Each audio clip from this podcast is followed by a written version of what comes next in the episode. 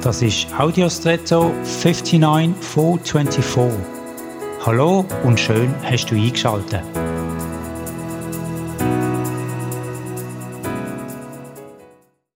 Wir Menschen sind Gewohnheitstiere. Wir machen Sachen häufig auf die gleiche Art und Weise.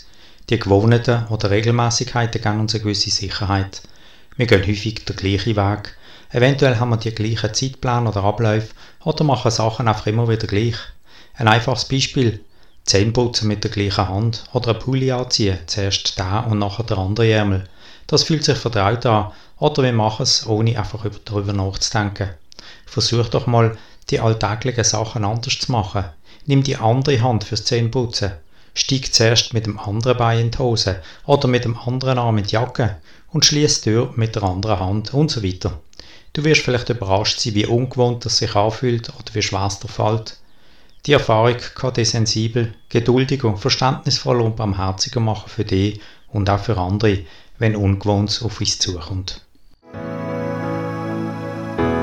Und jetzt wünsche ich dir einen außergewöhnlichen Tag.